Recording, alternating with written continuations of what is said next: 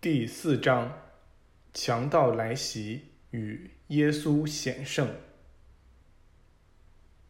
第二天早晨，我们又有了工作的兴致，一切恐惧都已从我们思想中消除。第三天，我们正在研究山谷岩石上雕刻的某些图像时，村庄的守卫引起了我们的注意。他待在山谷另一侧。位置略高于我们，这使他能看到广阔得多的区域。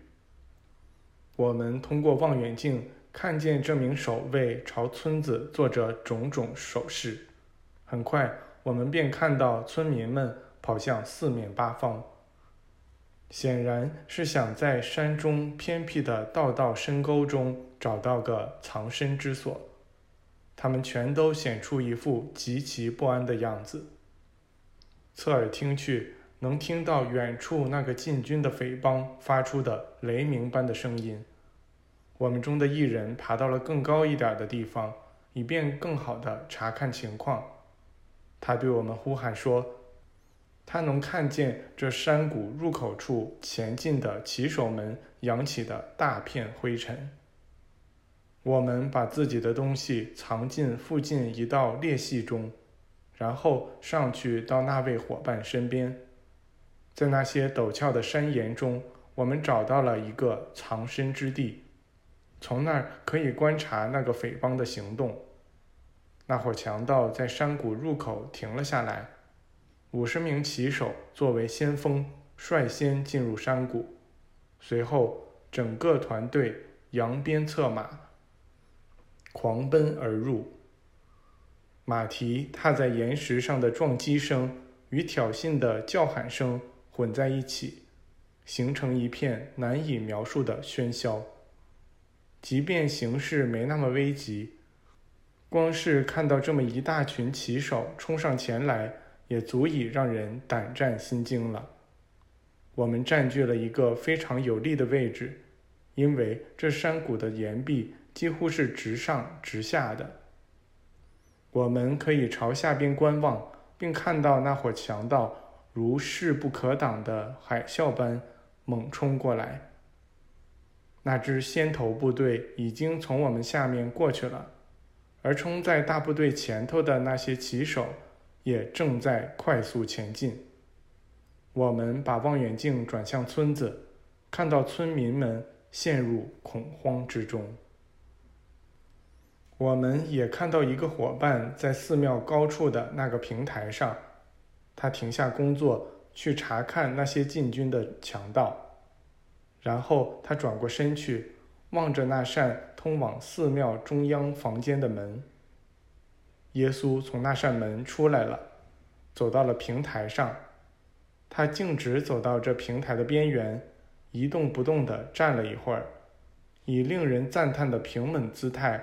如雕像般傲然挺立在那儿。我们所有的望远镜自然都集中转向了他。那个平台距我们的藏身处有五公里远，比我们这儿大约高三百米。我们立刻意识到他正在讲话，而他的话语在几秒钟后清晰明确地传到了我们这儿。那位在平台上的伙伴坐下来进行速记，我也同样做了速记。后来我们把两份记录对照了一下，发现耶稣的讲话声显然压过了那伙进军的强盗发出的喧闹声。不过我们知道他并没有提高自己的正常音调，也没有改变他平时那良好的发音。耶稣一开始讲话。村子里的所有居民就都彻底恢复了平静。以下是他当时的讲话，已由他亲自审阅过了。我最大的愿望就是永生不忘记这些话，哪怕活到一万年。光，上帝，我的天赋。当我独自站在你广大的静默中，一道纯净的光在我胸中亮起。并以它强烈的光芒充满了我身体的每个原子，生命、爱、力量、纯净、美与完善，以及全部力量主宰了我。当我望着这光的中心时，我看见了另一个光，液态的、柔和的、金白色，光芒四射。这光吸收、滋养并辐射着那更大的光的柔和和光艳。现在我知道，我就是上帝，与上帝的整个宇宙完全是一体。我对上帝，我的天赋。悄声低语，什么都无法干扰我。静默中的平静。然而，在这彻底的静默中，上帝进行着最伟大的活动，仍旧没有什么能干扰我。那彻底的静默从四面八方环绕着我。这个光的光辉现在向着上帝的广阔宇宙扩展开去。我知道有觉知的生命无处不在。我无所畏惧地再次说出：“我就是上帝。”我是静默的，是没有恐惧的。